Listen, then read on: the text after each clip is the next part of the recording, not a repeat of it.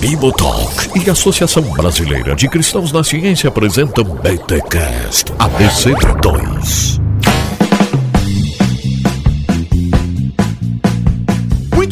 Muito bem, muito bem. Começa mais um BTcast ABC2, o de número 34.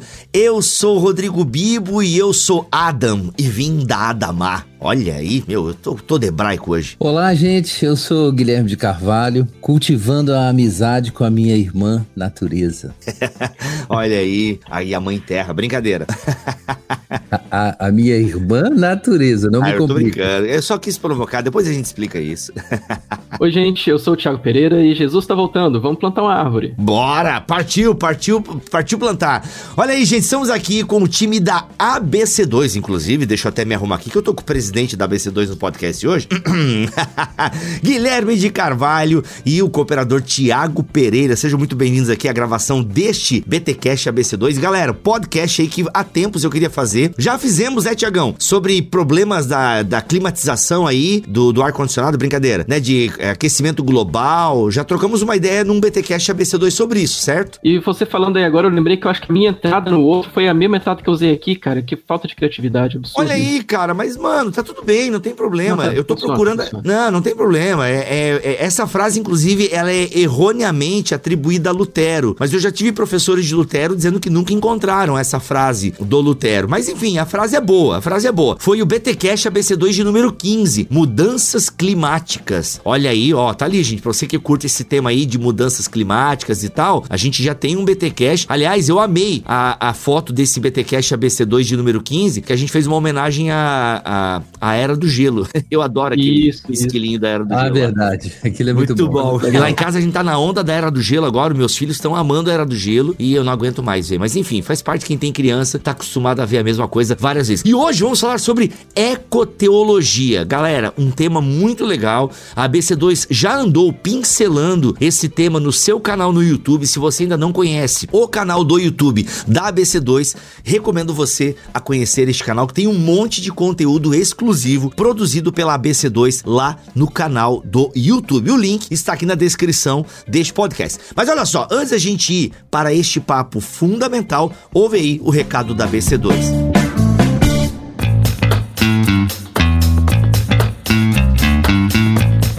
Ei, Bibo, estamos em outubro e vejo o que está acontecendo na BC2. Nos dias 19, 20 e 21, o seminário online de fé cristã e ciência acontece para Teresina e para todo o Brasil. As inscrições são gratuitas. Com os palestrantes Guilherme de Carvalho, Marcelo Cabral e Gustavo Assi, abordaremos temas como a comunidade intelectual cristã, fé, ciência e as virtudes da mente, como ler a Bíblia na era científica, a percepção científica da Igreja Brasileira, além da roda de conversa e tempo para perguntas e respostas entre os participantes e os palestrantes. A dica é essa: inscreva-se e participe. Mais informações está tudo nas nossas mídias sociais. Agora atenção: a pós-graduação DCH, Deus, o Cosmos e a Humanidade está em sua oitava disciplina, Ciências Humanas e Antropologia Cristã. As inscrições estarão abertas a partir do dia 18 de outubro. É um curso intenso com professor Josué Reichou de apenas um mês. Inscreva-se. O início do curso é dia 8 de novembro. Quer saber mais sobre a descrição deste curso, valores, professor?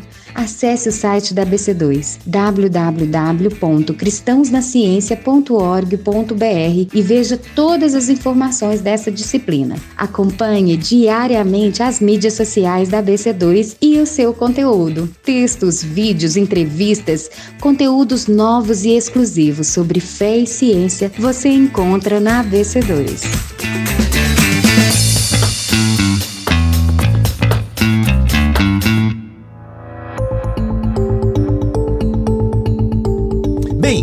Gui, Thiago, eu acho que a gente precisa começar pelo começo, né? Como a gente sempre faz aqui no BTcast, que é de explicar esse termo, né?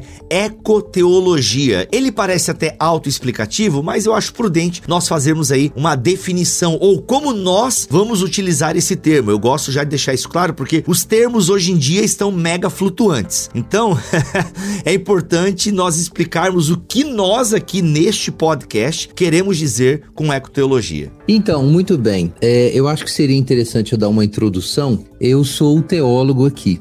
e o Tiago é o cientista. Olha aí. É, então eu sempre digo que na ABC2 eu sou, um, eu, eu sou só um capelão, Bibo. Boa. Porque a boa. turma que é acadêmica aí da universidade são outras pessoas. Mais uma ponte tem que ter dois lados, né? Duas beiradas. Uhum. Para ter ponte tem as duas beiradas. Então os colegas estão numa beirada e eu na outra, né? Eu tô na beirada da igreja aqui, mas a gente trabalha junto. É, então eu acho que seria interessante o Tiago dar uma prévia sobre o que é ecologia e aí a gente fala sobre o que é então ecoteologia, né? Eu acho que isso vai clarear bem para o nosso ouvinte aí. Olha aí. E aí, Tiagão, pega essa. Muito bom, boa chamada. Que bom que a BC2 tem um capelão, né? Graças a Deus por isso. É muito bom ter o Gui com a gente. É, mas vamos lá, do, do ponto de cada ponte, né? A, a ecologia ela é essa ciência que não é uma ciência tão antiga assim. A gente tem uma relação com a natureza muito antiga, mas as- a ecologia como ciência é algo muito relativamente recente, né? Aí do século XIX para cá, que é essa essa ideia de como que o homem se relaciona com o ambiente, como que o ambiente se relaciona consigo mesmo, né? Como que o ambiente se relaciona com o planeta, com o meio físico.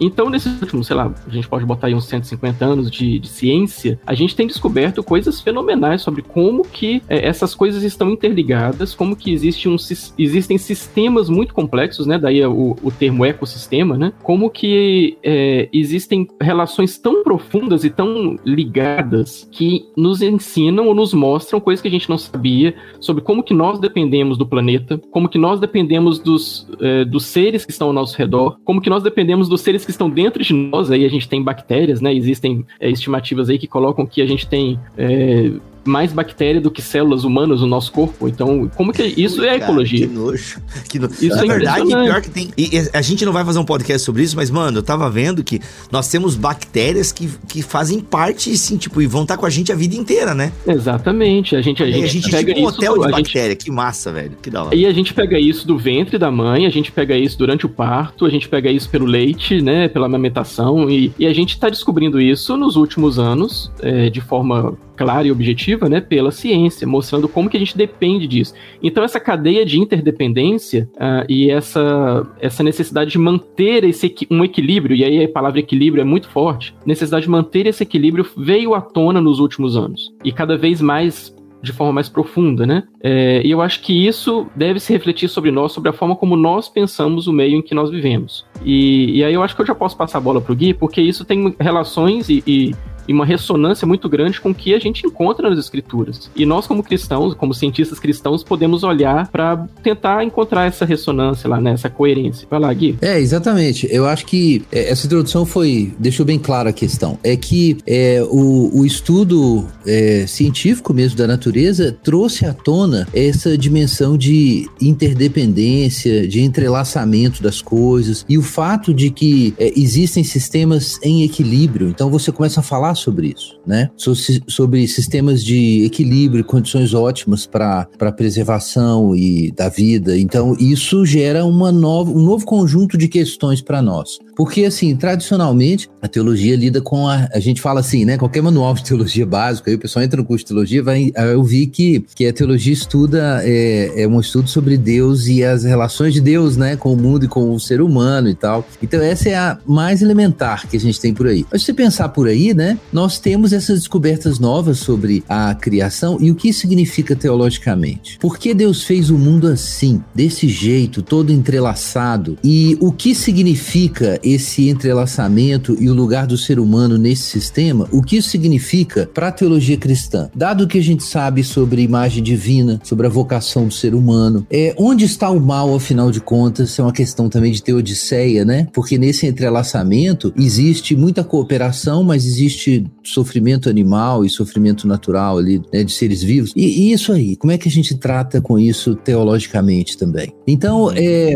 na verdade, o que é- eu entendo que a faz é lançar uma luz mais clara sobre como a criação de Deus se organiza, e isso precisa ser refletido numa expressão também mais teologicamente mais clara sobre o que significa ser um ser humano diante de Deus nesse mundo. Tá, Gui, eu não sei se a gente entra nessa parte agora, né, que você falou dessa relação, né? Esse ecossistema que está todo interligado e tal. Cara, tem um documentário da Netflix chamado, acho que é Nosso Planeta. Mano, ele é lindão. Fica a dica aí pra quem nunca assistiu. Ele e ele vai mostrando justamente como a, o ecossistema, né? Como ele se organiza nesse sistema e como o ser humano é danoso para esse ecossistema, né? Como as nossas ações, de alguma forma, prejudicam muitas vezes a, o desenvolvimento. Mas é como se o ser humano, como essa coroa da criação, e agora na queda, acho que tu vai explicar isso a partir da teologia, enfim, é como a gente danifica esse ecossistema, né? Porque, pô, as nossas ações prejudicam uma coisa aqui, que vai prejudicando uma coisa lá na frente, e aí,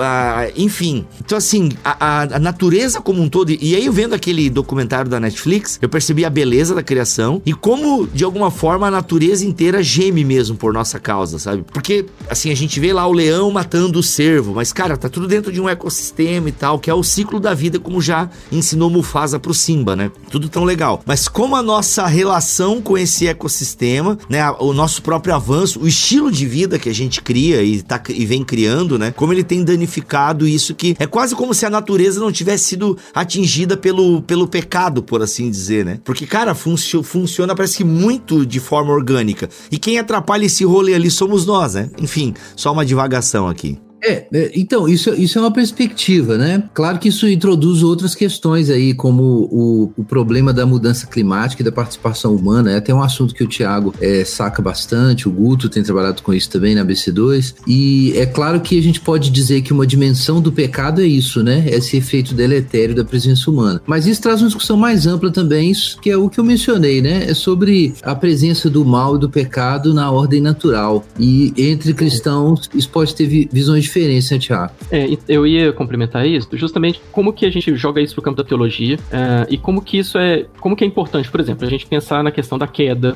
na questão de, do mal e, por exemplo, no ponto de vista reformado, a gente pensando aí nesse contexto de criação, queda e redenção. Então a gente pode pensar, na verdade, em ecoteologias, justamente porque existem teologias diferentes ou teologias complementares que vão fornecer luzes diferentes, perspectivas diferentes sobre esse tema, sobre como que a gente vai ler as escrituras. É, tá certo que a gente gente vai é, buscar sempre essa visão que, que preza por uma ortodoxia e que preza por um, um, uma visão que seja fiel e comprometida com a tradição cristã, uh, mas cada uma vai jogar uma luz diferente, vai contribuir para um todo, né, sobre como que a gente vai olhar para o meio ambiente, como que a gente vai olhar para a criação e como que a gente vai trazer ideias diferentes sobre isso, né? A ideia de, de uma queda e de uma redenção, a ideia escatológica, uh, a ideia de justiça social, por exemplo, que a gente pode expandir para a ideia de justiça ambiental. E então a gente tem ecoteologias diferentes e cada uma pode ter uma contribuição é, muito profunda para isso. Né? A gente não precisa se limitar a uma ecoteologia e, e, esquecer outras coisas ao nosso redor. O Gui quer falar? Pode falar, Gui. Não, eu ia comentar que o, o, o ponto, eu acho que é, a gente está pensando em como ter uma ecoteologia evangélica, né? Na verdade existe, mas a gente não conhece bem no contexto brasileiro. Isso é, é esse assunto é, precisa de mais, é, mais gente conhecer, né? Mais luz, e a gente tá mais aqui Mais visibilidade. Precisa de mais visibilidade esse tema da, da ecoteologia. Mas é, é claro que a ecoteologia católica, por exemplo, tem dimensões próprias aí, e a, uma ecoteologia evangélica também teria de, é, visões específicas, né, relacionadas com a nossa tradição evangelical. E eu acho que a gente tem um desafio de desenvolver essa reflexão e tornar ela popular no meio brasileiro. Tá, então vamos lá. Então, já que você jogou essa bola aí, o que seria uma ecoteologia evangélica, então? Porque assim, você fez a, ali a sua entrada falando que você é irmão da criação. Isso me remete, se não me falha a memória, a São Francisco de Assis. By the way, é, eu sei que foi aniversário dele aí por, essa, por, esses, por esses tempos aqui da gravação, né? São Francisco de Assis, que é o irmão Sol, o irmão Lua lá, o cara que é amigo da natureza. Foi agora, dia 4, né? Ontem. Foi dia 4, é, a gravação tá rolando dia 5 de, de, de outubro, foi dia 4. Mas, cara, então, eu lembro de São Francisco de Assis, o cara que cuidava dos animais, aquela coisa toda, e tem essa ideia. Mas como é que seria uma teologia, uma ecoteologia evangélica. Então, pra gente começar então, Gui, a, a, pensar um pouco sobre isso e lançar, né? Porque você fez ali que você dizendo que é irmão da criação. Como assim irmão da criação? A gente, o mandato cultural é a gente dominar essa criação.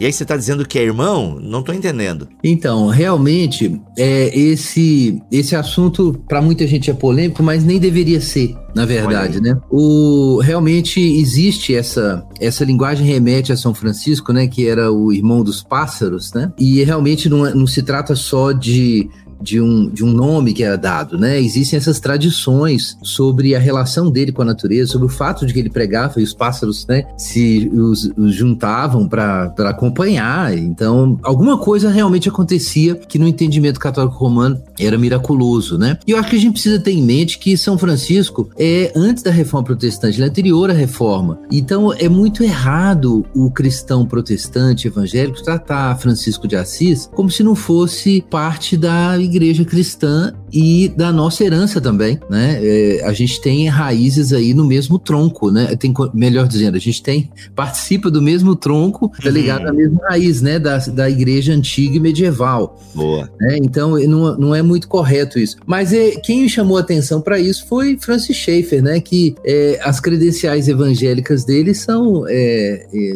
questionáveis, né? É, ele é um dos patronos do evangelicalismo no século XX e alguns consideram Schaeffer até um fundamentalista, mas ele nos considerava assim, embora o background dele fosse fundamentalista. E ele dizia isso, né? Ele fala claramente no livro Poluição e Morte do Homem, escrito em 1970, que foi um dos pioneiros aí dessa discussão no contexto é, evangélico é, ou evangelical, né? E ele diz que isso é teologicamente correto, o uso de São Francisco. Ele fala com essas palavras. É, o uso do termo irmão dos pássaros não somente é algo teologicamente correto, mas a ser pensado e praticado. Ele diz isso no livro Poluição e Morte do Homem. E ainda diz mais, né? Ele ainda faz uma queixazinha, porque ele começa eh, o, uma discussão no livro citando uma música do The Doors que fala da natureza como a nossa bela irmã. E, e ele fala que isso é magnífico, que isso é maravilhoso, que a gente devia sentir isso quando a gente olha a árvore, o pássaro, a formiga. Por que, que a gente não sente? E ele reclama disso. A gente devia sentir. Eu acho que o problema é que enquanto o The Doors está lá cantando isso, nós evangélicos não estamos cantando. Por que nós não temos? E aí ele fala, por que nós cristãos evangélicos ortodoxos não temos canções que passam essa mesma ideia de que nós temos uma conexão com a criação. E isso é o ponto da ecoteologia. É a a conexão humana com a criação de um ponto de vista ético, teológico, estético, litúrgico. Como é que é isso? Então, eu acho que esse é o ponto, o Bibo. Então, eu sou a favor, eu tô com o Schaefer. Mas antes do Schaefer, o Chesterton usou isso, né?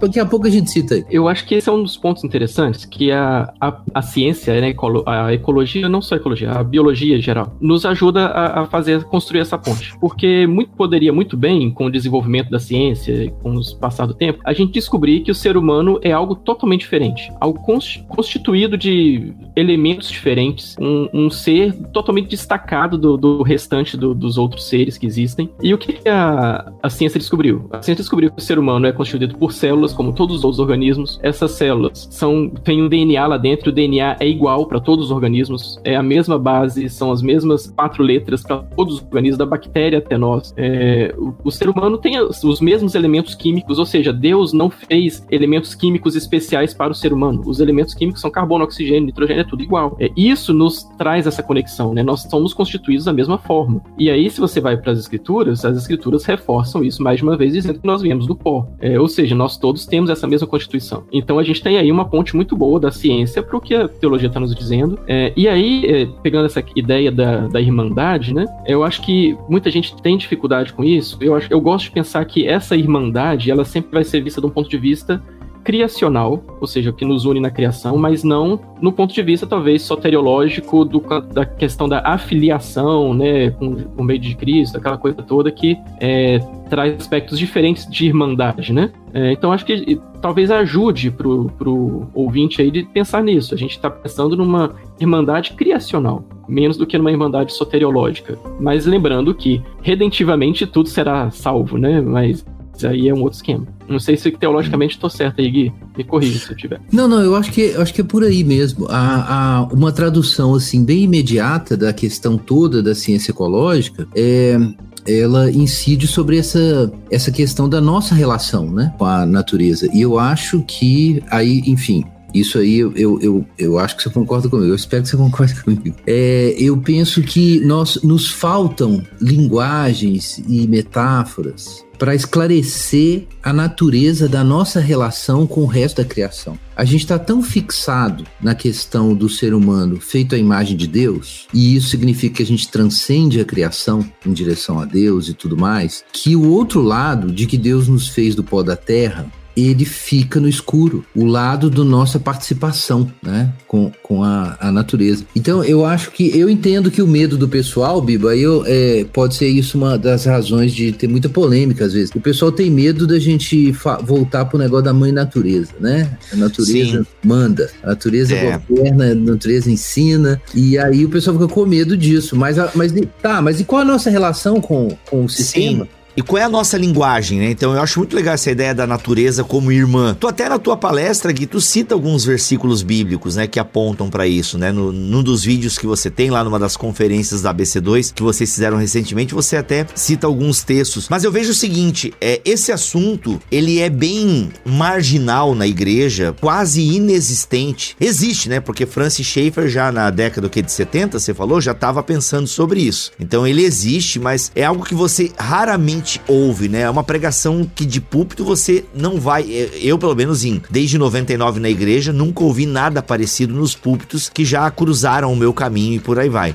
Porque isso não parece ser eterno. Você falar em cuidado ambiental não parece ser um assunto espiritual. É um assunto que isso não diz respeito à sua salvação. O que, que eu tenho a ver com isso? Porque, na verdade, a igreja ela parece seguir o modus operandi da sociedade. Então, nós vivemos uma sociedade de consumo que usa a natureza para para o seu bem e crescimento, né? O nosso estilo de vida em termos de sustentabilidade, ele é insustentável, né? A gente criou um caminho de progresso que vai nos levar ao livro de Eli, sacanagem, quase isso. Mas é, é, e a gente não vê, tipo, a igreja falando sobre, por exemplo, será que as igrejas em São Paulo estão falando sobre racionamento de água devido à crise hídrica que está acontecendo lá? Será que a gente tem essa conscientização? Porque, ah, não, isso é coisa de ONG, isso é coisa de esquerdista. Ah, daqui a pouco, daqui a pouco os irmãos vão estar tá abraçando árvore para pegar energia. O problema é isso, né? A gente a gente perde aquilo que a Bíblia fala de importante, né, do cuidar da criação, e a gente fica com a leitura do Chico Toicinho lá, né, do Francis Bacon, que entendeu dominar como dominar para usufruto e tal. Então vamos dominar, isso aqui é para nosso crescimento, é pra gente usufruir. E a gente não vê, né?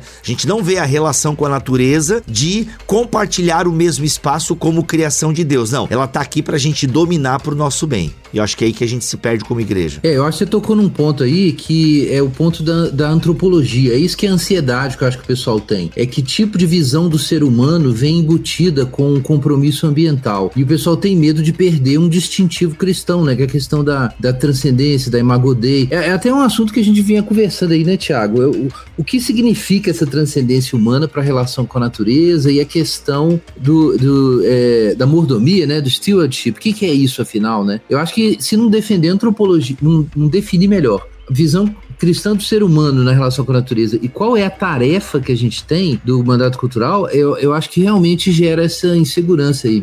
Essa ideia da modomia, ela é muito interessante da gente parar para pensar, porque quando a gente ouve falar sobre isso no meio evangélico, no meio cristão de forma geral, a gente ouve esse termo, a mordomia cristã para a criação. É, mas aí a gente percebe que se fala muito de mordomia e as coisas não estão caminhando como a gente imaginava que caminhariam, né? As coisas não estão maravilhosas em nossa relação com, a, com o meio ambiente, com a natureza, com a criação, não tá essa beleza toda. É, será que tem alguma dificuldade aí? Ou será que, como o Guilherme falou, a, a gente precisa de um, um, novo linguajar, uma nova forma de se referir a essas coisas que seja mais profunda, mais completa mais objetiva, né? É, quando a gente pensa em mordomia, muito, se a gente for perguntar, talvez, dentro de uma igreja, né, o que é que vem a ser a mordomia, muita gente vai responder coisas diferentes. Mas, em linhas gerais, tem a ver com a administração de bens, de recursos, que tem a ver com questão financeira, ou questão econômica da, da igreja, né? É, tem a ver com o dizimar, tem a ver com sustento de missionários, sustento de obreiros, mas a gente fica pensando, opa, pera lá, Isso tem a ver com um contexto muito doméstico, talvez.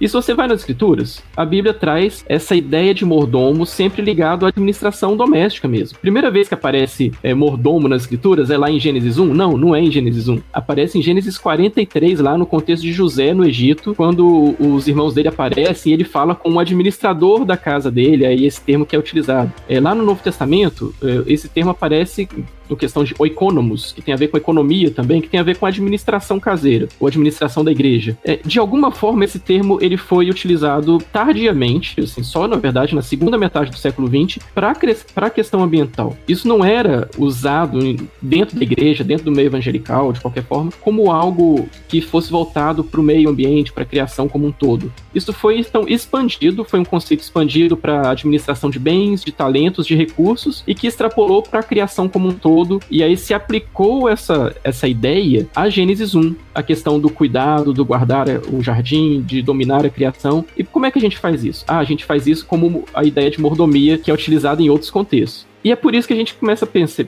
perceber que talvez esse conceito não seja suficiente para é, resolver o problema. Não que o conceito seja ruim em si, o conceito é muito bom, a ideia de administração é necessária, e, mas talvez não esteja tudo ali. A nossa relação com a criação, ela precisa ser mais do que isso. Ela precisa ser mais do que só essa pessoa que administra.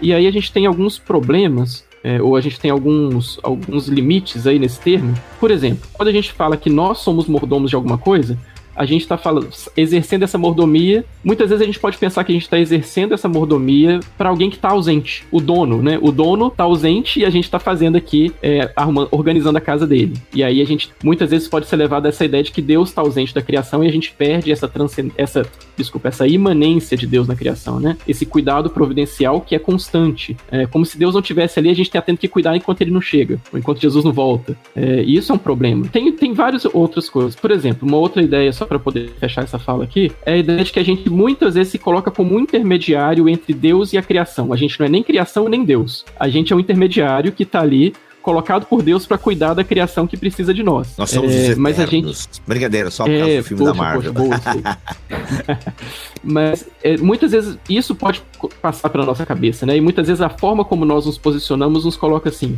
A gente tem dificuldade de se colocar dentro da criação de participar dessa ideia mais é, comunitária, né, de como uma comunidade de criação. É o Richard Balkan, aquele teólogo que coloca isso. Eu gosto muito dessa ideia.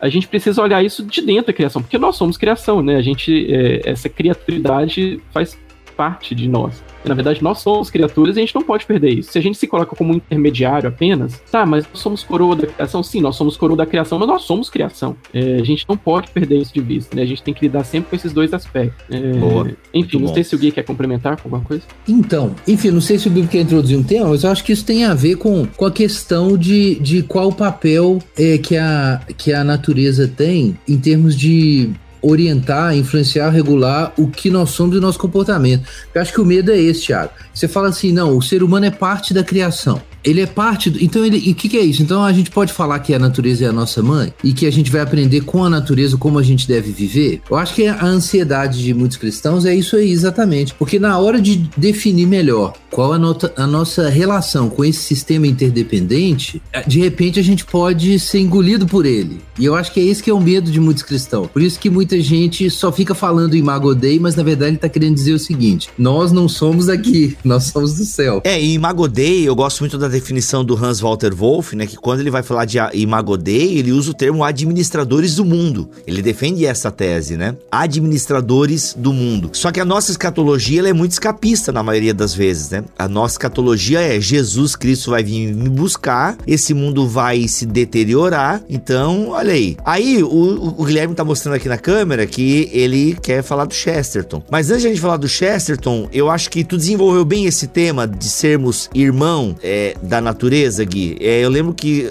não sei se você achou aí os textos bíblicos que de alguma. Porque assim, nós somos evangélicos. E o evangélico não vai ficar contente só, pô, o Schaefer falou, tá, beleza. Ah, o São Francisco de Assis também, que legal, faz parte da nossa tradição. Tá, mas senhor Guilherme Carvalho e senhor Tiago, eu sei que você não é teólogo, mas Dani, se você está aqui num podcast de teologia, então te vira. Como é que a gente faz com a Bíblia? A Bíblia me dá, tá, tô entendendo aí a questão do Imago Dei, nós como administradores do mundo, sermos, né, Deus Deus zela pela sua criação. Mas aí, o que mais que eu posso? Tem mais algum texto? Porque, poxa, eu leio o Novo Testamento e é isso, vamos se santificar porque o diabo tá aí e a gente precisa representar Deus e fugir do pecado, lutar contra a carne. Onde é que tá dizendo aí que eu preciso poupar água e preciso me preocupar com é, é, climatização ou me preocupar com sei lá o que, com natureza e plantar árvore, porque eu não tô nem aí. E aí, joguei a bomba para vocês e tô apertando no mute do microfone. Tchau. Não, então, é, eu acho que é, tem, assim, acho que a gente precisa primeiro ter em mente que, é, na verdade, a, a tarefa do cristão nessa área ambiental, ela não vem de um versículo específico, né? Não tem um versículo plantarás árvores anualmente, né? Não tem nada Olha, disso. o ano do jubileu tá é quase isso, hein, cara? Chega Olha aí. perto. Chega perto, hein? Mas não tá assim, né? Cuide da natureza, né? Que é pior que tá, cara.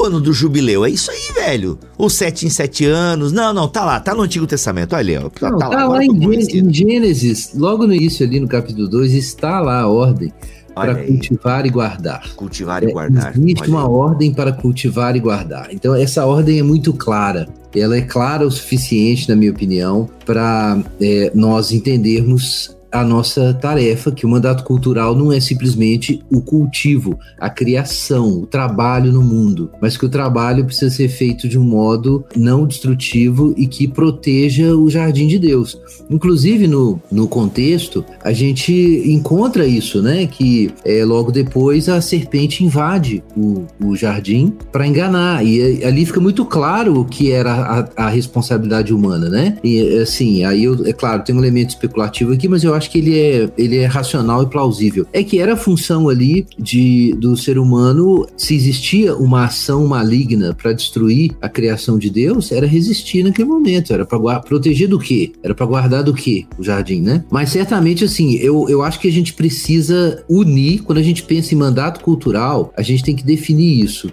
E eu, eu, eu enfim, acompanho a teologia de mandato cultural, né? De pacto criacional com mandatos culturais, criacionais, melhor dizendo. Mas eu acho que o mandato criacional envolve trabalho e proteção e conservação. Trabalho e conservação, de modo que a coisa seja então sustentável. Eu, eu, eu acho que não é anacrônico a gente ler assim. Eu acho que anacrônico é a gente pensar em trabalho sem guardar, sem proteger a terra. Isso é coisa moderna, né? Ou de algumas culturas que é, é, adotaram também esse tipo de visão e entraram em colapso né, no passado. É, então, assim, eu acho que esse é o ponto de partida, o que está lá em Gênesis capítulo 2. Mas você falou do- dos mandamentos aí do, do Antigo Testamento. Então, por exemplo, nós temos o sábado, né? O Levítico 25 fala sobre o sétimo, o, o- o sétimo ano, quando você tem um descanso para a terra. A Terra tinha que parar também, né, para se recuperar. E isso é uma, é uma ordem divina. E a gente sabe também que os seres humanos, é, em culturas diferentes, descobriram isso, que existe um limite na exploração da Terra. E é interessante que a constatação de que tem um limite, que a Terra pode não aguentar e que levaram muitas culturas a ter esse tipo de prática, de deixar a Terra descansar, ela é sacramentada pelo próprio Deus numa ordem bíblica. Eu quero destacar que o conhecimento de que a Terra pode ser super explorada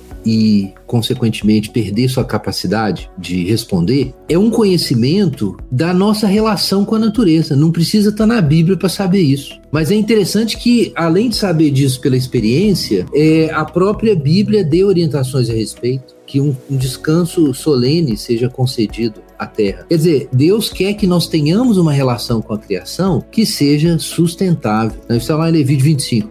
O que, que é uma relação sustentável de trabalho e criatividade sustentável com a criação? É uma relação que respeita os limites das coisas criadas. É simplesmente isso. Sim. Sabe com quem que eu aprendi isso, cara? Eu aprendi isso com o teólogo Agente Smith, em Matrix 1.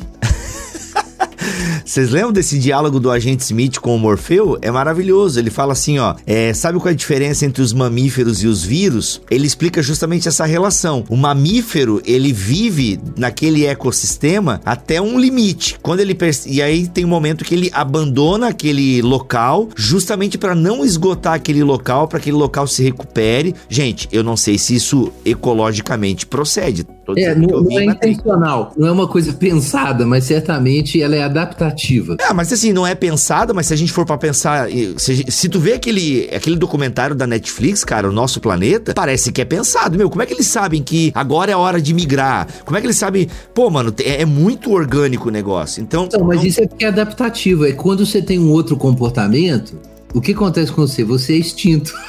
Então, justamente, daí ele fala que nós somos vírus, né? Porque, por exemplo, o Covid, o Covid ele é burro, né? O coronavírus, porque ele mata o hospedeiro, né? E aí ele acaba morrendo também. Então mas, ele mas fala que tem uma coisa interessante, é por isso que tem uma tendência, quando tem uma, é uma é, infecção viral muito forte, pega uma espécie e tal, a tendência é dos vírus mais agressivos irem desaparecendo, porque eles vão matando os hospedeiros e os vírus mais suaves, que a, alcançam algum tipo de simbiose, eles vão permanecendo. Daí a tese, inclusive, de que a tendência com o tempo é da pandemia suavizar, porque se matar todo mundo, ele não tem mais hospedeiros, né? Olha aí, vírus inteligente. É, é, é, é, essa ideia do vírus, essa ideia do vírus é interessante pra gente pensar algumas coisas. Vai lá, é, Thiago. Como eu disse lá no começo, né, que a gente tem mais bactéria do que célula nossa, né, célula humana no nosso corpo. É, é, a, e... é, a, forma de vida que domina, né, Thiago? É, é, e quem que controla, é, e quem que controla as bactérias? São os vírus. Existem vírus que se alimentam de bactérias e que fazem com que esse equilíbrio de bactérias no nosso corpo não tome conta de nós, né? Não faz com que a gente tenha uma quando a gente tem uma diarreia, por exemplo, é que houve um desequilíbrio de bactérias ali do intestino. Ou seja, Liv, você é. precisa de vírus também, mano. Caraca, velho, olha aí. Então, na verdade, e aí a gente para pensar, parece que o vírus é o grande vilão, né? Mas não, o vírus é um ser da criação e, e que foi criado por Deus e que tá aí para com uma função ecológica. E ele tem uma função ecológica sistêmica de controle do equilíbrio. É, então, acaba que existe muito essa visão, ah, os seres humanos são vírus na, na, na Terra e precisam ser eliminados, ou estão detonando o, o hospedeiro, né, a Terra, e aí, na verdade, a gente ouve muito por aí, em meios seculares, dizendo, ah, seria melhor que o homem fosse extinto, porque aí a Terra seguiria seu curso lindo, leve, aí isso a gente vê, e aí a teologia nos ajuda a, a, calibrar isso aí, porque a gente entende que não é, não tem nada disso, isso é uma bobagem. Exatamente. Justamente porque, e quando a gente vê essas coisas, um problema, muitos movimentos ambientalistas acabam adotando esse tipo de discurso, né, como se o homem fosse um problema nesse nível para a Terra. O homem é um problema porque o homem é um ser caído. Mas existe um processo de redenção aí em curso e existe um processo de redenção que nós participamos também, né? É, como agentes sedentivos da criação. Então, eu só queria ter, concluir o assunto que o Bíblia tinha levantado, é, mencionando é, algumas outras fontes bíblicas aqui para o pessoal entender essa nossa responsabilidade, né? Quer dizer, Deus, Deus, em primeiro lugar, Deus concede essa terra para Israel e dá essas ordens de que no cultivo da terra esses cuidados têm que ser tomados. Deuteronômio 5, na lei do sábado, também diz isso, né? Que quando a gente gente chega no sétimo dia, então ninguém vai trabalhar, inclusive nem o boi, nem o jumento, nem animal algum teu. Quer dizer, o descanso, Deus pensou nos bichinhos também, né? Eles também precisam, eles precisam parar, né? Então existe o, o descanso semanal que se estende aos animais, existe o, sétimo ano e o descanso se estende à terra, existe o ano do jubileu também. Então Deus está orientando Israel a não, não destruir a terra que eles vão ocupar. Eles têm que cultivar essa terra? Tem, mas eles também têm que guardar. Ou ou seja, a mesma ordem que foi dada em Gênesis quando o homem foi posto no jardim, que é cultivar e guardar, quando Deus toma Israel para o jardim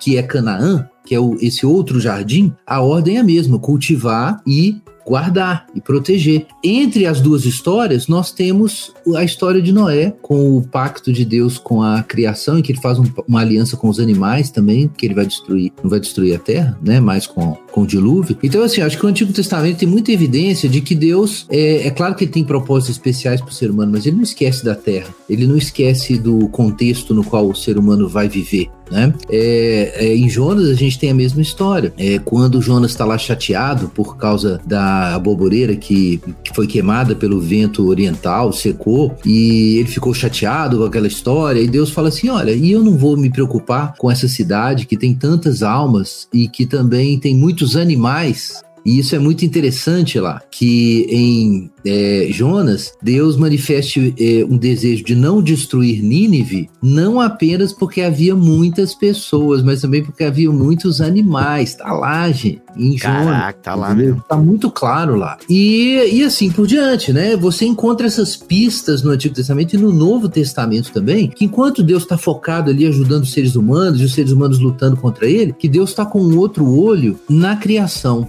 E quando a gente chega lá em Romanos 8, isso é muito claro. Em Romanos 8, e o Anti-Wright destaca isso, o Paulo diz que quando é, acontecer a revelação da glória dos filhos de Deus, quando acontecer a nossa ressurreição, que é a redenção do nosso corpo, também a criação vai ser liberta do cativeiro da corrupção. Então, é, Deus é, criou desde o início o mundo para ser protegido pelo homem. Ele fez um pacto com essa criação. Ele antecipou seus propósitos, ordenando o seu povo a cuidar da criação enquanto cultivasse a criação. E finalmente tem uma promessa de que Deus vai redimir a criação. Ora, não precisa ter um texto bíblico dizendo que a gente tem que fazer ecoteologia e cuidar do meio ambiente. Eu acho que isso é uma derivação ética do, do evangelho com tudo que a gente sabe aí. Sabe o que eu lembrei, Gui? Eu, lembrei, eu lembrei, eu lembrei do.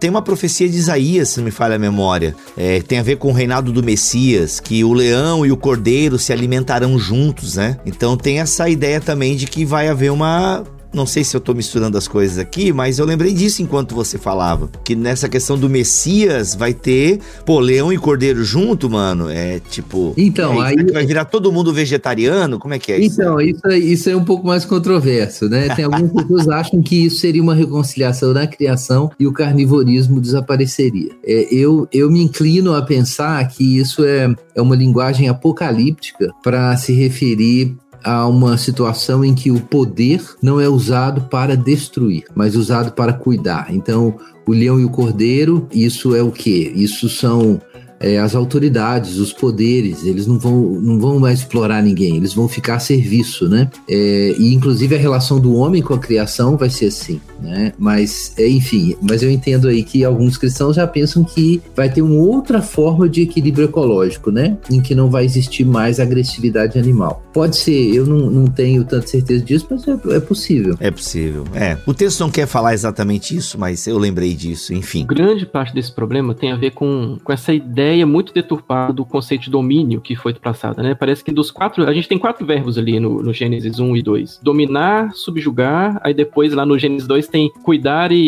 e e guardar e cultivar, né? Lá no hebraico tem cada um é um verbo diferente. E parece que o dominar e subjugar que é o grande, o mais difícil aí de como que a gente exerce é. esse domínio. E essa ideia que o Guilherme trouxe agora do dessa dessa linguagem apocalíptica de como que a gente é, vai se relacionar, como que os seres vão se relacionar, como que nós vamos se relacionar, né? Esse poder servil, talvez, né? De servir, é, que tem a ver com essa linguagem que deve ser recuperada lá pro, pro contexto de Gênesis, do domínio, né? A ideia de domínio ali é uma ideia que não tem nada a ver com essa ideia que você comentou, Bibo, do, por exemplo, do Francis Bacon. A gente, a gente ainda está sob muita influência dessa ideia erna do domínio como essa ideologia do progresso científico-tecnológico. Uhum, e uhum. a gente, que foi, e, Francis Bacon trouxe justamente de uma exegese desse texto. É, eu acho que ele foi o primeiro cara a fazer uma exegese do texto de, de, de Gênesis, trazendo essa conotação para o domínio como se fosse algo que deveria ser é, conquistado. A ideia ali era uma conquista do homem, né? O homem ia conquistar uhum. a natureza é, e esse domínio exploratório. E, na verdade, quando a gente olha para. O Gênesis 2 já ajuda a resolver isso, e os, todo o Pentateuco aí, a ideia do, do, jubileu e tal, a gente vai vendo que esse domínio tem muito mais a ver com uma ideia de serviço né, do homem. E aí o que, né? A nossa atitude sendo a mesma de Cristo. Qual é a atitude de Cristo? É, é que tipo de domínio que Cristo exerce? É esse domínio do servo que, que tá ali sempre pronto a servir, sempre pronto a, a, a, cuidar de uma forma que, que é diferente do que a gente tem em mente, né? A nossa mentalidade caída. Então acho que a gente conseguir calibrar essa ideia do domínio é fundamental para a gente poder entender como a gente vai se relacionar com a criação, né? E aí a gente tem toda essa ideia de uma, de uma reconciliação com a criação, uma reconciliação com, com o nosso com o nosso meio, né? Onde a gente está, para que a gente consiga olhar de forma diferente. É, é, aí eu, só talvez para fechar aqui esse pedaço, desses problemas que eu falei com a mordomia, né? Uh, como que a mordomia tem alguns limites. A, a mordomia, ela muitas vezes não consegue é, estabelecer essa reconciliação necessária com o meio ou com a criação a gente acaba cuidando, a gente acaba fazendo é, várias atividades ecológicas, a gente acaba, sei lá, é, sendo super disposto a cooperar com o Dia da Terra, com a Hora do Planeta, com a limpeza de, de ribeirões, com a limpeza de lixo, com a reciclagem. Isso tudo é mordomia. Isso é bom. Eu não estou dizendo que isso é ruim. Mas eu estou dizendo que muitas vezes são, são atividades pragmáticas, mas que não estão envolvidas profundamente com um relacionamento redimido entre nós e a criação. Isso não muda o coração, né? Aí entra o James Smith, né? Como que é, toda essa relação deve ir além da mera mordomia como um cuidado de administração, mas tem a ver com uma mudança mudança de coração, uma mudança de disposição em relação a como nós enxergamos a criação, né? A natureza como um todo. É, eu, eu acho que tem muita coisa pra gente pensar aí, sabe? É, pensando assim na nossa diferença em relação à criação, é verdade que a gente é a imagem de Deus. Então a gente tem uma função especial no templo da criação. E eu gosto dessa teologia do templo, né? É, aplicada a Gênesis, que é uma descoberta mais recente aí da exegese bíblica. Mas uma, uma, forma de ver também que eu acho que é interessante e que está do lado da transcendência do ser humano é, é de nós sermos hóspedes no Éden, né? A gente foi trazido como hóspedes. É claro, a gente foi expulso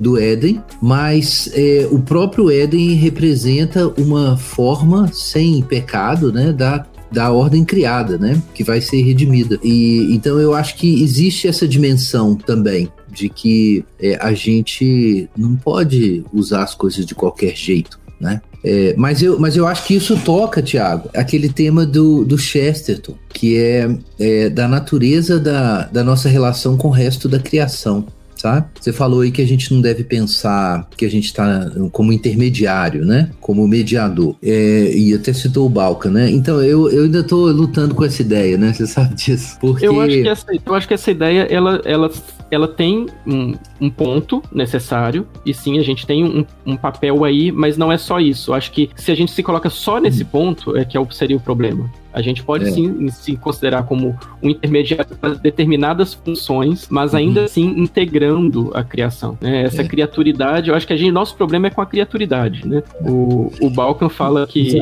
que tem a ver com isso. Então, mas, mas eu acho que o, o negócio é a gente não pensar nessa mediação como sendo um terceiro termo. Não é algo que não é nem, nem, o, nem Deus e nem homem, nem criatura, né? Melhor dizendo. Mas vamos pensar o seguinte: na verdade, Cristo é que é o mediador. E ele é Deus e homem, né? E por causa disso, a gente, é, nós não somos, é, obviamente, não temos, é, não, não, não, somos divinos, né, no sentido de participar da substância divina, mas nós somos filhos de Deus, né, por causa de Jesus, mas e ao mesmo tempo somos criaturas, né? Então, eu acho que por meio de Jesus nós temos, é, acho que o que é mal entendido é a natureza dessa mediação, sabe? Acho que o ponto da mediação é que, é, de algum modo, a gente representa a criação é, diante de Deus, de modo que quando nós louvamos, o louvor da criação inteira é reunido e oferecido por nós no templo de Deus e trazido para Deus. A gente faz um sacerdócio nesse sentido. Eu, eu sei que isso, é, enfim, é,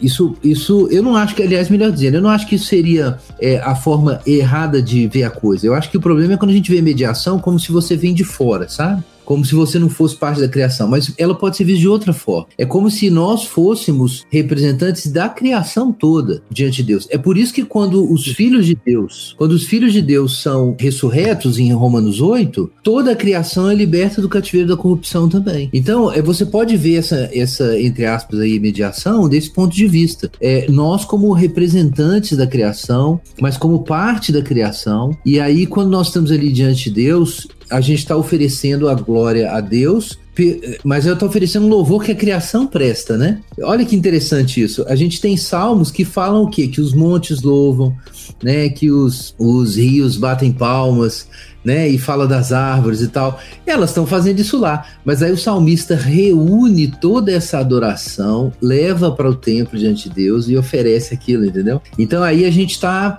fazendo um outro processo de representação. E a gente não precisa se pensar separado da criação. A gente pode se pensar justamente como é, essa com essa função sacerdotal, que é a teologia do templo lá em Gênesis, muitos têm destacado isso aí. Eu não sei se você entendeu meu ponto aqui. Eu, eu, tô... eu acho que a ideia do louvor, eu acho que arremata bem. A ideia do louvor arremata bem porque, ao mesmo tempo que você representa o louvor da criação, você se junta a esse louvor, né? Você se junta a esse coro.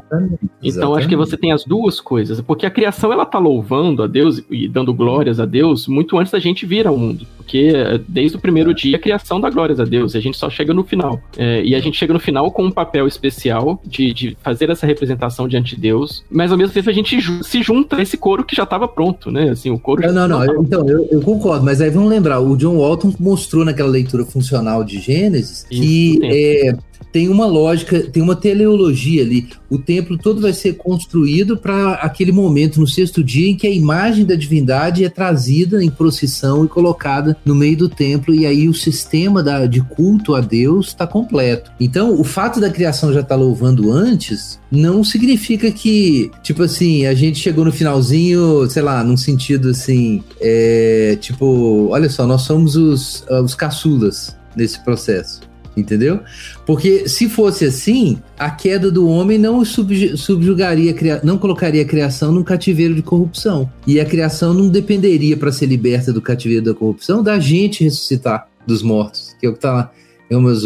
Enfim, eu, eu, essa é a nossa polêmica entre o Balkan e a, e a interpretação da Imago Dei do, do Middleton, né? Eu sei. Olha aí, gente, agora vocês foram para um nível, né? Deram uma elevada no nível. Galera já tava meio assim, meu, o que, que esses caras estão falando? Calma, gente, ouve de novo, ouve com calma. BTcast é assim, você tem que ouvir de novo, você tem que parar, voltar, nada de ficar ouvindo em velocidade 2.0. Você fica ouvindo podcast aí rápido demais, você não pega. É, aqui é aqui é profundidade profundidade. Os caras foram longe agora. Gente, trazendo aqui um pouco. Depois vocês vão indicar literatura pra galera e tal, enfim. É toda essa questão do templo realmente é uma linguagem muito nova ah, na teologia brasileira, pelo menos pra galera que só lê português, é uma coisa muito nova. Ah, e tá vindo, né? Tá vindo a vida nova. Lançou um livro legal sobre, até do Bale, sobre a questão do cristão, templo e missão, alguma coisa assim, eu não lembro agora, peraí. O templo e a missão da igreja de J.K. Beale. Então ele já traz um pouco dessa ideia, né? Uma teologia bíblica sobre sobre o lugar da habitação de Deus, né? Então é muito legal, se você quiser entender um pouquinho mais essa questão do, do Gênesis, ah, do mundo como um templo de Deus e tal, né? Depois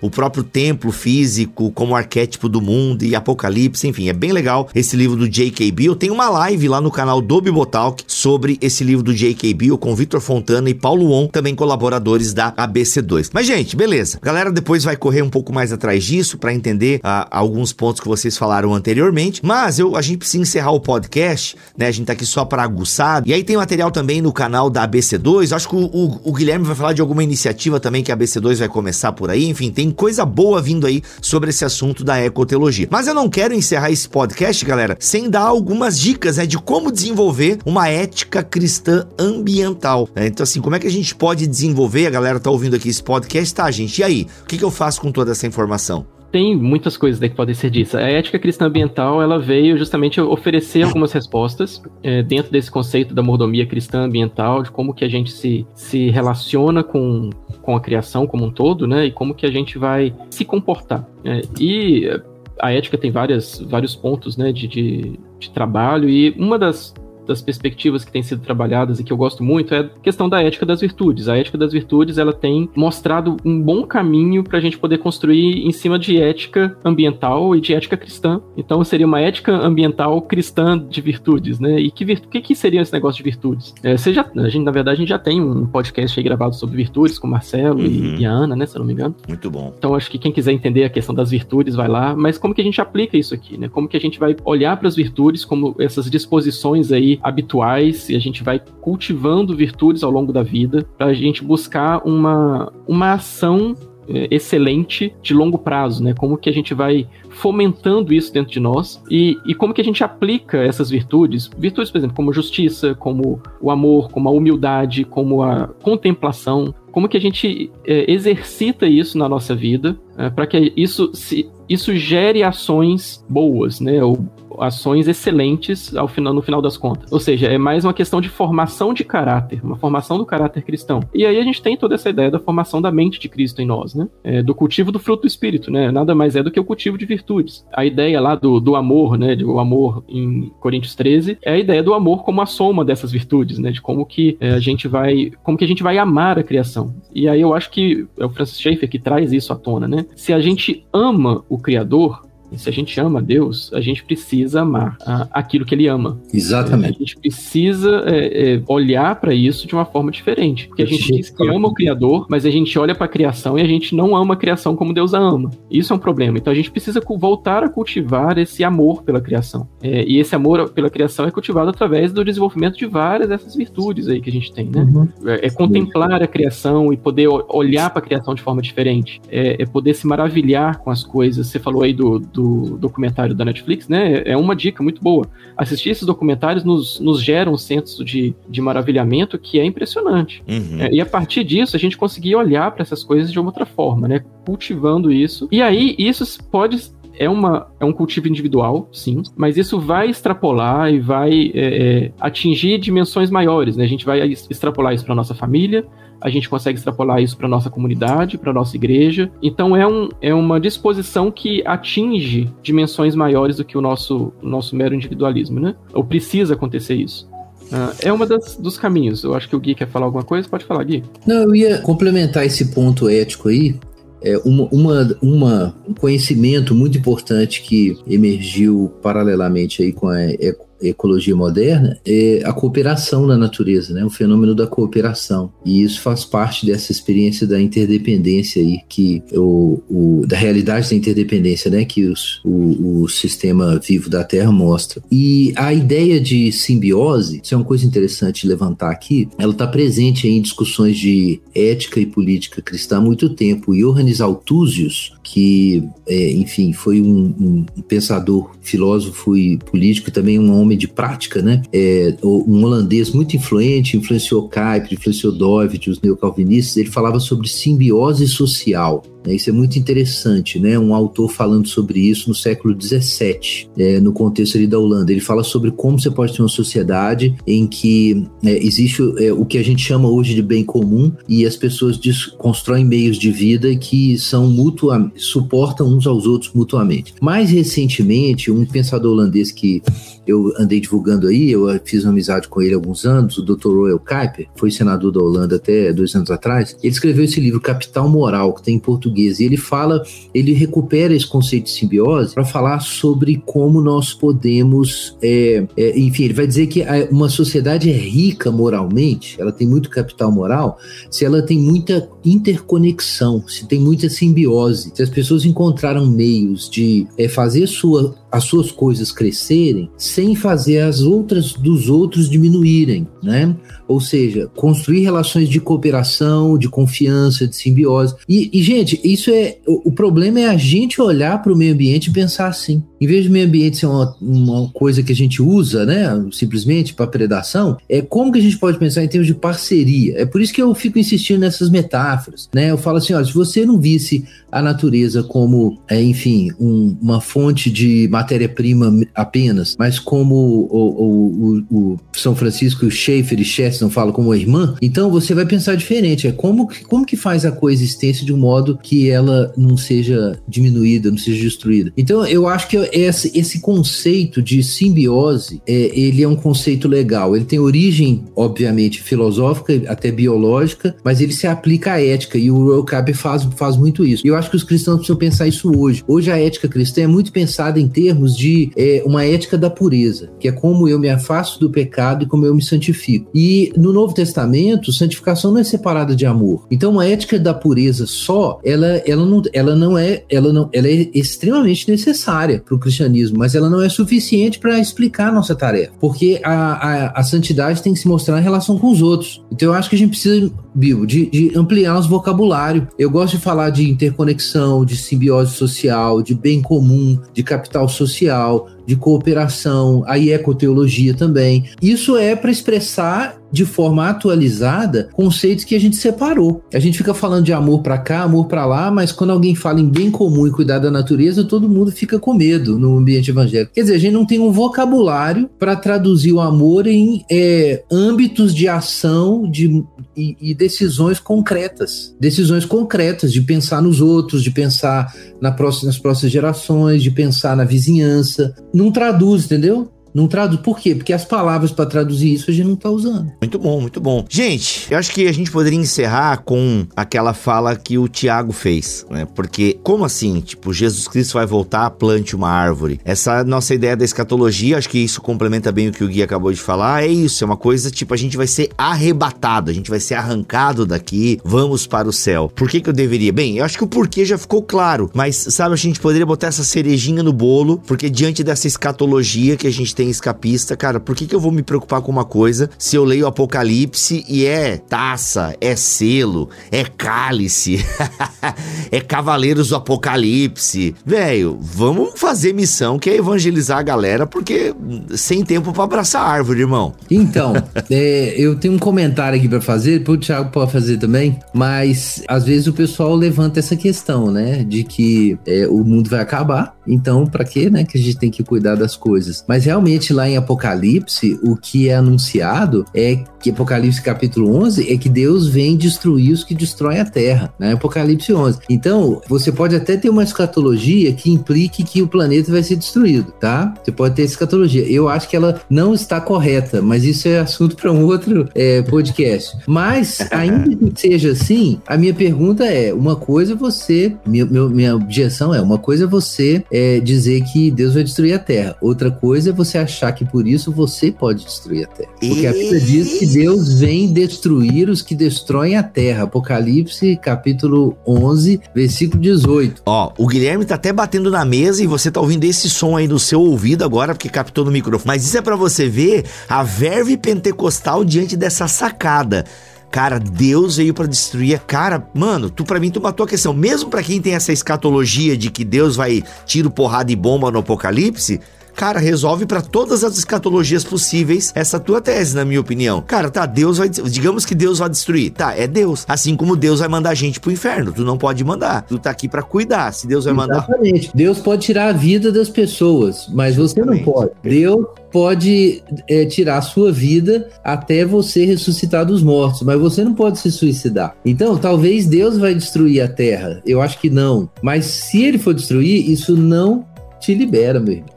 Você tem que cuidar. Tiagão, depois dessa você quer falar alguma coisa? que pressão, né? Que pressão.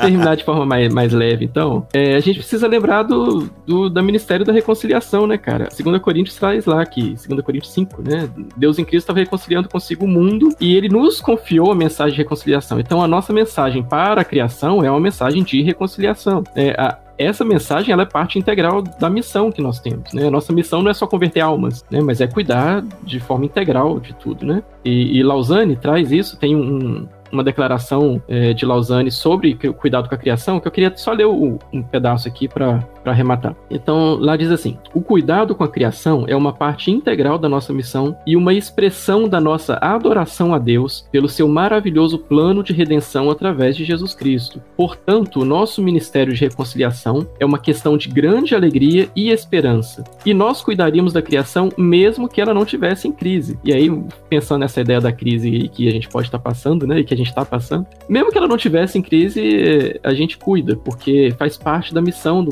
da igreja, né? Isso não pode escapar de nós. Gente, muito bom, muito bom mesmo esse papo, cara. Que legal a gente trazer esse assunto aqui para o hall de podcasts da ABC2, falando sobre ecoteologia. Meus amigos, nesses minutos finais, alguma indicação que a gente consegue? Enfim, Gui, dá aquele recado paroquial já da ABC2. Fica à vontade aí. Gente, a ABC2 trata de vários assuntos. Quando se fala sobre fé e ciência, muita gente pensa que isso é só criação e evolução. Isso é interessante, é legal, mas tem outros assuntos, interpretação bíblica, fé e tecnologia, fé e medicina, fé e história. É, nós temos a questão da física, temos um grupo de física, temos um grupo de ciências naturais, ecologia e cristianismo entra também. Temos um de história, Tagui. O grupo de história, inclusive, eles estão com uma ação bem legal, vão fazer uma série de lives, porque eles têm o um grupo e perceberam uma crise da galera, principalmente na parte histórica, quando entram nas faculdades e tal. Desculpa fazer um jabá exagerado aqui, os outros grupos não fiquem chateados, por gentileza. É que o André Hein, que é membro da equipe Bibotal, que ele tá nesse. Aliás, o Cacau Marques também, integrante da equipe Bibotal, que também está nesse grupo aí de história. E aí eu acabo trocando mais ideia com eles. E mas não tenho dúvida que os demais grupos da BC2 também são tão incríveis quanto este de história, tá bom, gente? Então é só porque eu sou amigo dos caras, dei esse jabá, esse plus aqui pro grupo do, do História. E ah, se, ah, mas eu achei legal esse grupo. Gente, é para quem estuda história. Fica na tua. É sacanagem. Vai lá, Gui. Então, nós temos esse, temos outros vários grupos temáticos na ABC2 e estamos trabalhando então para ter esse grupo de ecoteologia, né? Um grupo focado nessas discussões que a gente entende que a visão que o cristão evangélico precisa ter sobre a sua relação com a criação, isso precisa ser enriquecido. A gente quer dar essa contribuição aí. E o Tiago é o nosso ecoteologista aí, tem um doutorado aí na área de biologia e também é um estudioso de teologia, está trabalhando nessa direção, né, Tiago? Estamos indo lá vai ser muito bom. A gente está juntando um pessoal que pode contribuir muito e quem quer aprender pode caminhar com a gente. É só me procurar. Tem, na verdade, procura o WhatsApp da BC2. É, quem tiver interesse em algum dos grupos e, algum, e esse grupo mais recente que a gente está começando a criar de ecoteologia, que a gente está à disposição para poder caminhar juntos. Vamos lá. Nós temos uma página nova só disso no site da ABCD. É uma página de ecoteologia. Então você pode entrar no site e você vai procurar essa página lá e aí a gente vai colocar ali artigos, tem é, vídeos sendo é, legendados e vão ser disponibilizados. Então vai ter conteúdo novo sobre esses temas. E além disso, a ABC2 participa de um coletivo é, despretensioso aí, chama Projeto Éden, que o objetivo é trazer a doutrina da criação para fora, sabe? Olha aí. Para as suas implicações práticas. E aí, doutrina da criação não é só ecoteologia, né? É também a questão, por exemplo, da família, do casamento que Deus criou, né? E outras questões éticas relacionadas com a criação, a gente vai tratar também através do, do projeto Éden. E temos um projeto, inclusive, prático aqui de plantação de árvores em, é, em, em, desenvolvimento aqui em Belo Horizonte. Que legal, cara. Não, então, a gente tem. Uh o perfil no Instagram, o perfil no Twitter e tem um, um, blog no Medium do Projeto Eden. A gente pode botar, linkar os, colocar os links aqui embaixo. Legal, muito bom. Gente, é isso. Alguma literatura para indicar? Já indicamos os podcasts que a gente fala de algum tema. Alguém tem conversado sobre isso aí, galera? Em português? Então, tem um livro clássico, mas ele está esgotado, né? Mas eu recomendo muito eh, quem conseguir encontrar, né? E você acha cópias aí usadas, é o livro é, Poluição e Morte do Homem, do Francis Schaeffer. Eu recomendo esse livro porque ele é clássico. É claro que tem discussões muito mais modernas muito mais do que o que Schaefer trouxe. Mas foi pioneiro, né? Você encontra isso é, em português, dá para achar. É, além disso, tem um livro do, de Peter e Miranda Harris, também está esgotado e a ABU publicou há alguns anos, que é um livro que conta a história da Rocha, né? Que foi uma organização cristã ambiental pioneira, fundada a partir de 1983, teve influência do Schaefer e do John Stott e desenvolveu um projeto maravilhoso. É, teve no Brasil por uns anos, depois ela fechou o branch aqui brasileiro, mas é, a Rocha continua globalmente, vários países, e o site é, da base deles lá em, em, é, em, Portugal, né? Ela foi lançada em Portugal, então tem material em português. É legal correr atrás disso aí para conhecer, sabe? Eu recomendo muito o Ministério da Rocha e esses conteúdos que eles produzem. Agora, existem outros livros, né, em português. Nós temos Jesus e a Terra, por exemplo. O Tiago pode recomendar um outro aí, mas esse aqui a gente até estudou na igreja esse ano. A gente teve a Estação da Criação criação, né? A estação litúrgica da criação vai de 1 de setembro a 4 de outubro. E a gente é, é, está estudando esse livro, Jesus e a Terra, da é, editora Ultimato, do James Jones. E eu recomendo demais esse livrinho aqui. O Tiago. Jesus e a Terra, da editora Ultimato? Legal. É, a gente tem pouca coisa em português comparando com o que a gente tem de riqueza externa, né? A gente tem muitos é. livros que foram lançados nos últimos dois anos que a gente precisa trazer para o português, mas em português a gente tem às vezes algum capítulo dentro de livro, livros maiores. Por exemplo, John Stott tem lá o Cristão e os Desafios Contemporâneos. Uhum. Eu acho que na Ultimato ficou Cristãos e Desafios Contemporâneos, aí o Thomas Nelson lançou como O Cristão na Sociedade Não Cristã. Acho que é o mesmo livro. É, lá tem um capítulo muito bom sobre é, meio ambiente. É isso aí. É isso aí.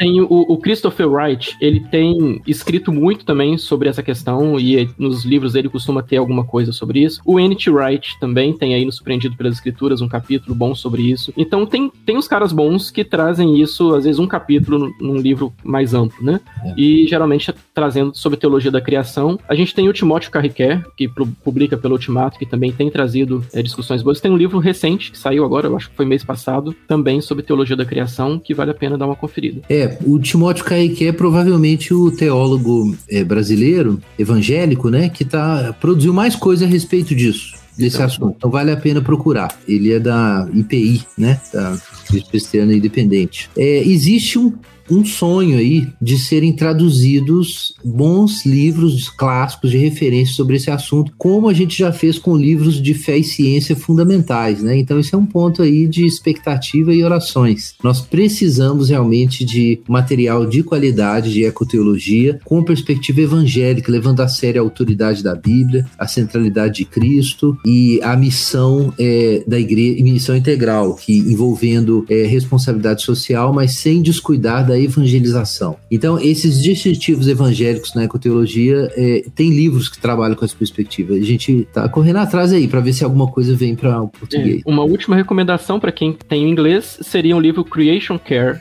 que é do Douglas Moo e Jonathan Moo, filho dele. O filho dele é ecólogo, o Douglas Moo acho que dispensa apresentações, é um grande teólogo aí, comentarista é, bíblico e vale a pena, vale a pena ir atrás. Olha aí, ó, as editoras parceiras, fiquem de olho. Quem sabe vem, pra, vem por aquela coleção da ABC2 com as parceiras aí, Ultimato, Thomas Nelson, why not? Meus amigos, é isso. Obrigado pela presença de vocês aqui neste BTcast ABC2. Tiagão, seja muito bem-vindo aqui, cara, e volte sempre. Muito bom, prazerão estar tá aqui com vocês. Muito bom, gente. É isso. Guilherme de Carvalho, já sabe, tu é dono da coisa aqui, né, mano? Você tem que estar tá todo mês aqui, na minha opinião. Só digo isso. Muito obrigado pelo convite, Pivo. Vou ser mais assíduo. É isso. Gente, esse é o BTcast ABC2. Você ouviu o episódio 34. Então você já sabe, tem mais 33 episódios para você conhecer lá na plataforma bibotalk.com ou procure aí no seu agregador de podcast. Também estamos no YouTube, enfim, de forma tradicional para você. Quando eu falo que nós estamos no YouTube, não é no aplicativo de música do YouTube, tá bom, gente? Lá, infelizmente, ainda não tem a ferramenta para podcast aqui no Brasil. É no YouTubão da massa mesmo, tá? A gente está lá no YouTube também para você poder nos ouvir. Conheça, passe para frente este podcast da ABC2, porque fé e ciência você encontra aqui com um diálogo muito legal e essencial. Voltamos na semana que vem com mais podcasts aqui na família Bibotalk. Se Deus quiser e assim permitir, fiquem todos na paz do Senhor Jesus. Este podcast foi editado por Tuller Bibotalk Produções.